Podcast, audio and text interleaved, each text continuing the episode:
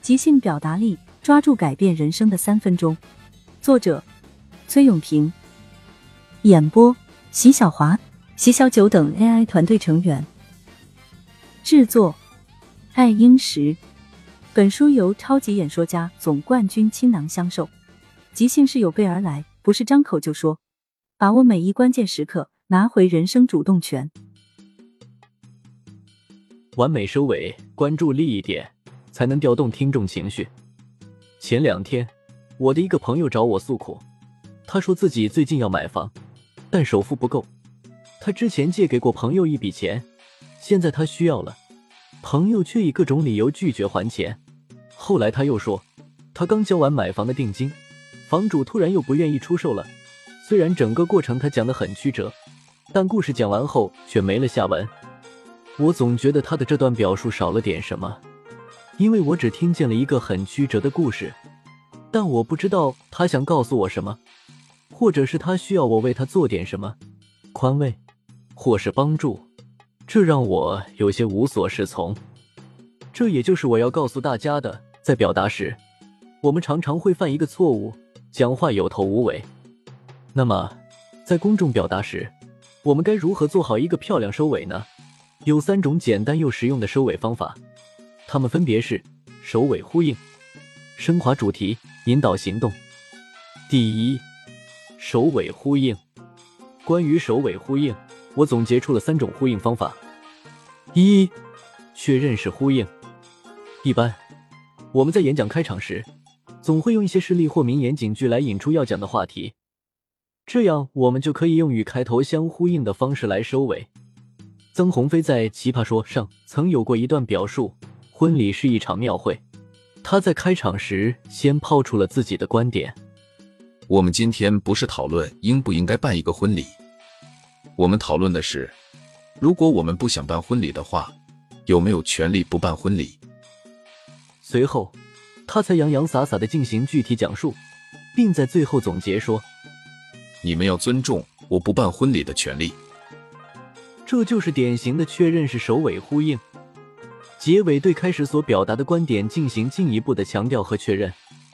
我再举一个贴近生活的例子：某天，你和朋友聊起健康的话题，你说早晨应该空腹喝一口香油，再喝一杯温水，这样对肠胃有好处。然后你开始侃侃而谈这样做的科学依据。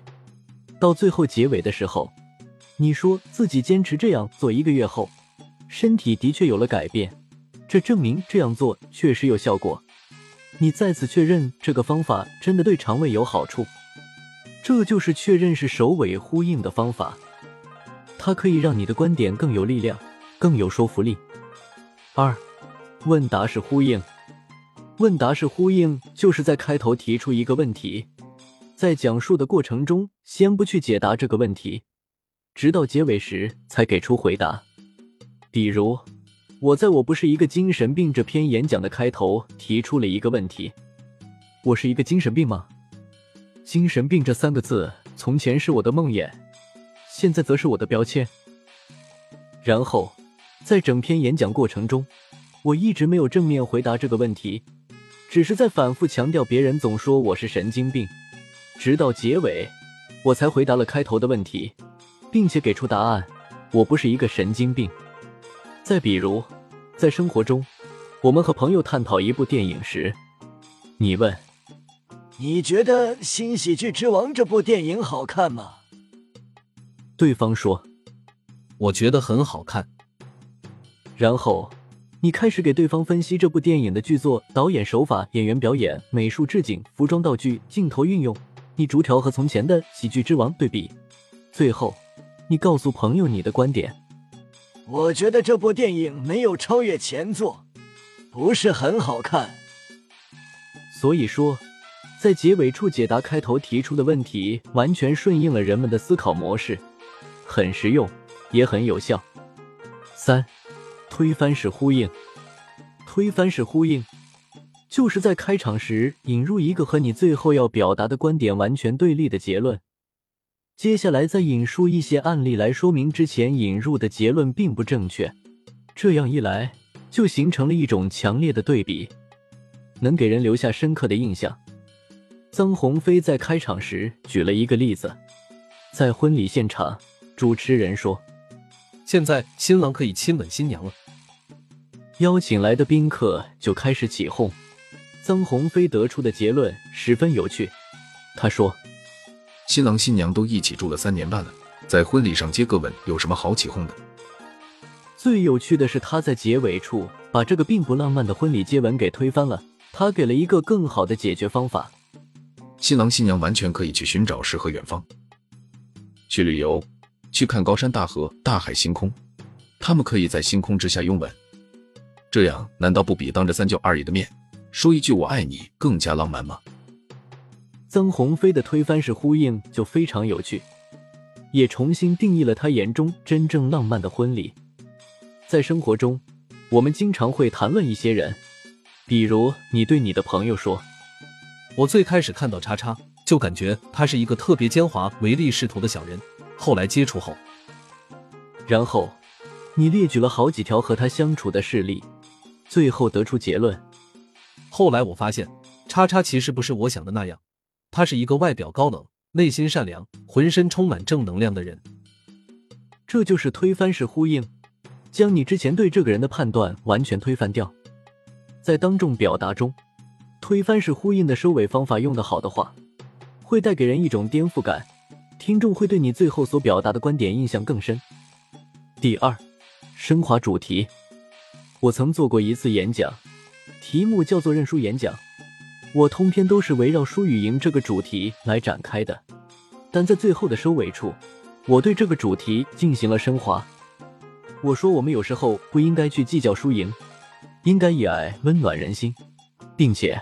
我对爱重新做了定义，爱不是生日蛋糕，越切越少，爱是生日蛋糕上的火焰，越点越多。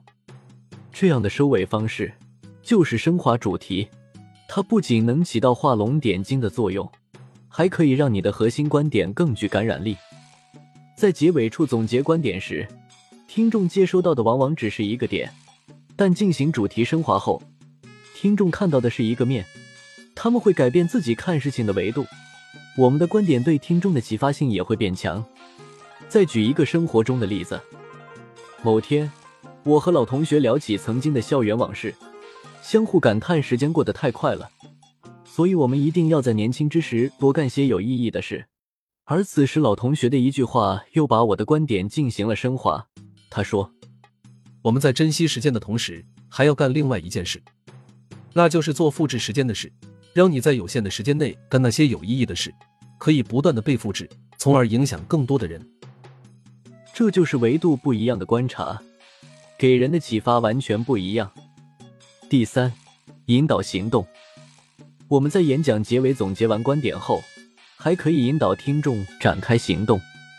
著名主持人柴静的演讲《穹顶之下》结尾处的引导话语就非常有力量。就在那个餐馆老板把那个油烟回收装置装好的那一会儿，我突然觉得我好像脚踏实地，这种感觉很难说清楚。你明明知道说它对于改善大气污染的作用是非常微乎其微的，但就是因为一个人知道了自己做的一点点事情可以让事情本身变得更好，他心里面就能够踏实了。所以回头来看，人类与污染之间的战争，历史就是这样创造的，就是千千万万个普通人，有一天他们会说不。我不满意，我不想等待，我也不再推诿，我要站出来做一点什么。我要做的事情就在此时，就在此刻，就在此地，就是此生。成千上万的孩子正在孕育，正在出生，这些河流、天空、大地应该是属于他们的。我们没有权利只消费而不知克制，我们有责任向他们证明一个被能源照亮的世界，同时可以是洁净和美好的。在雾霾严重的时候，我们至少有一件事情可以做。就是保护好你自己和你爱的人。在结尾前，他先讲了雾霾产生的根源，列举了大量的事例、采访案例和各种数据。